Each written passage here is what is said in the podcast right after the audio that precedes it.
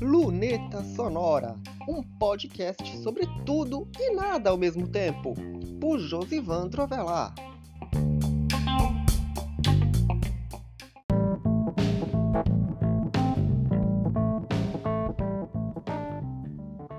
Se tem uma coisa de que este editor é feito, é de aventuras e descobertas. A descoberta do momento por aqui surgiu exatamente de um problema que eu estava enfrentando no computador e foi um truque que arrumei para justamente tentar solucionar o problema. O Luneta Sonora de hoje fala justamente sobre isso, uma solução que eu dei para resolver um problema que trouxe um bônus e uma novidade, um ambiente de testes completamente novo, online, que funciona enquanto o computador estiver funcionando no sistema. Enfim, uma descoberta que eu vou contar melhor e no que ele pode ajudar no desenvolvimento dos sites e na saúde de cada um deles. O que importa é isso, descobrir.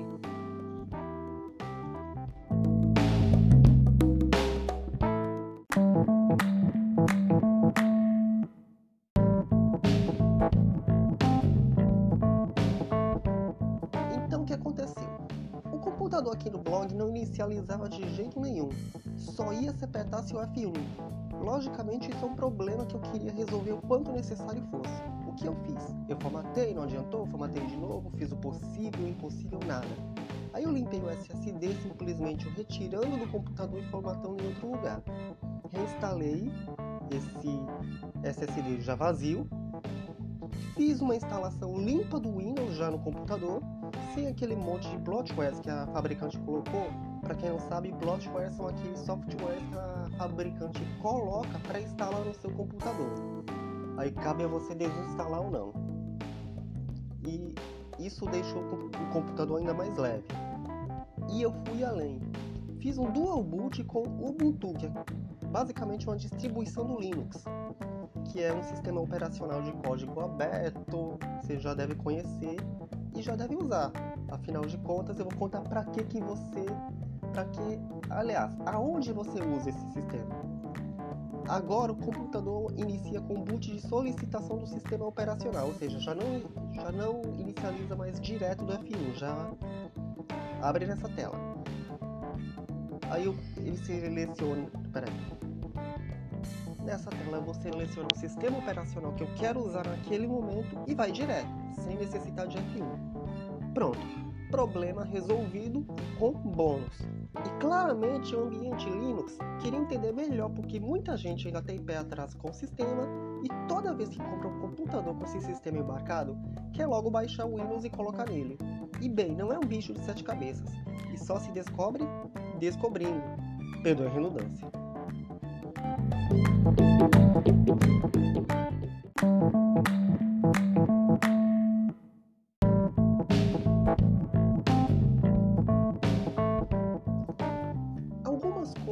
Instalam usando linhas de código, e para a solução que eu queria implementar, tive que usar várias e várias linhas, instalar e desinstalar até que desse certo. É chato para o usuário iniciante? É, mas você consegue colocar um monte de paradas desse jeito, outras para uma loja de aplicativos. Te lembra alguma coisa? O seu celular. O Android é baseado no Linux. Sim, o sistema operacional que você usa no seu celular, né? principalmente se for na maioria dos celulares, logicamente. E, e, e por esse sistema você pode instalar aplicativos para uma loja, que é o Play Store, por exemplo. E instalar aplicativos por loja é uma funcionalidade, é verdade, de qualquer sistema operacional. Até o Windows faz isso com a Microsoft Store. Mas no computador, utilizando o Linux, é nesse nível hard mesmo. Você não instala praticamente nada de fora com alguns cliques como no Windows. Você baixa um programa, apertar no instalador e pronto. Não, o Linux não funciona desse jeito. Era o que eu queria fazer com o ambiente de testes. Eu não queria instalar umas parafernálias tipo AMP, Champ, essas coisas, igual eu fazia no Windows, e sim partir para uma solução próxima da realidade do que realmente é um servidor de um site.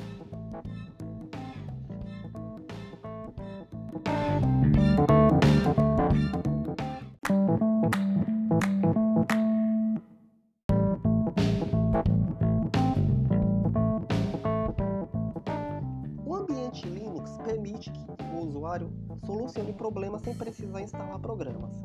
No Windows eu precisava instalar programas como AMP, Champ, essas coisas, como eu bem disse, para poder ter os módulos de um servidor. E ainda assim offline, ou seja, o site que eu instalava só funcionava no meu próprio computador e em canto nenhum mais. Então, o que, que eu fiz? No Ubuntu eu consegui instalar esses módulos usando essas linhas de código sem instalação de programa. Deu trabalho? Deu. Apanhei? Sim, afinal quis aprender sozinho e sabe como é. Mas tudo deu certo, consegui rodar um site de testes desse modo. E, e, é mais rápido que nas soluções anteriores, mas como eu não descobri isso antes, né? Eu tenho blog desde 2008.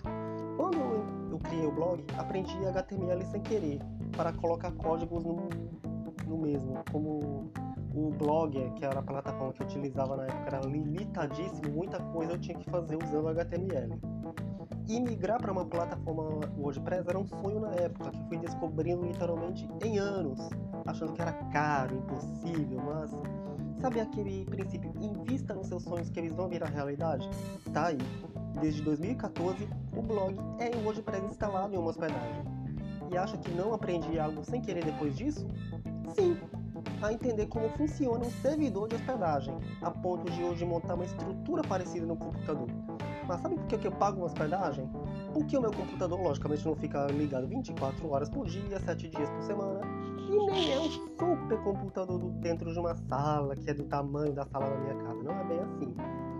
Um servidor para um site valendo é muito mais robusto, é muito mais complexo do que um simples computador e isso junto com outros sites, isso, e se for dedicado a um setor dentro desse computador.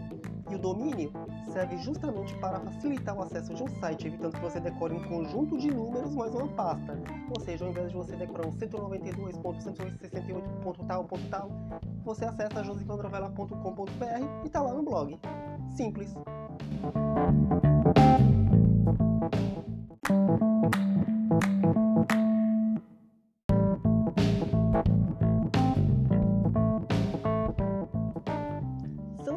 Descobertas que enriquecem o processo criativo, fora um monte de coisas que ainda estão por vir.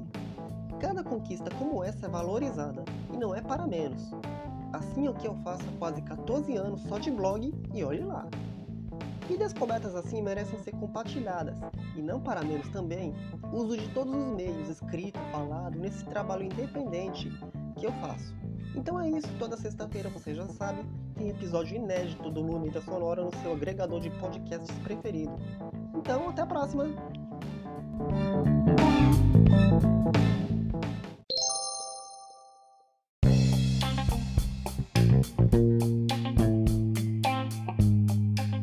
Este foi mais um episódio do Luneta Sonora. Você pode encontrar este podcast nas plataformas de áudio, no blog Josivandro Avelar ou numa página especial em lunetasonorapodcast.wordpress.com.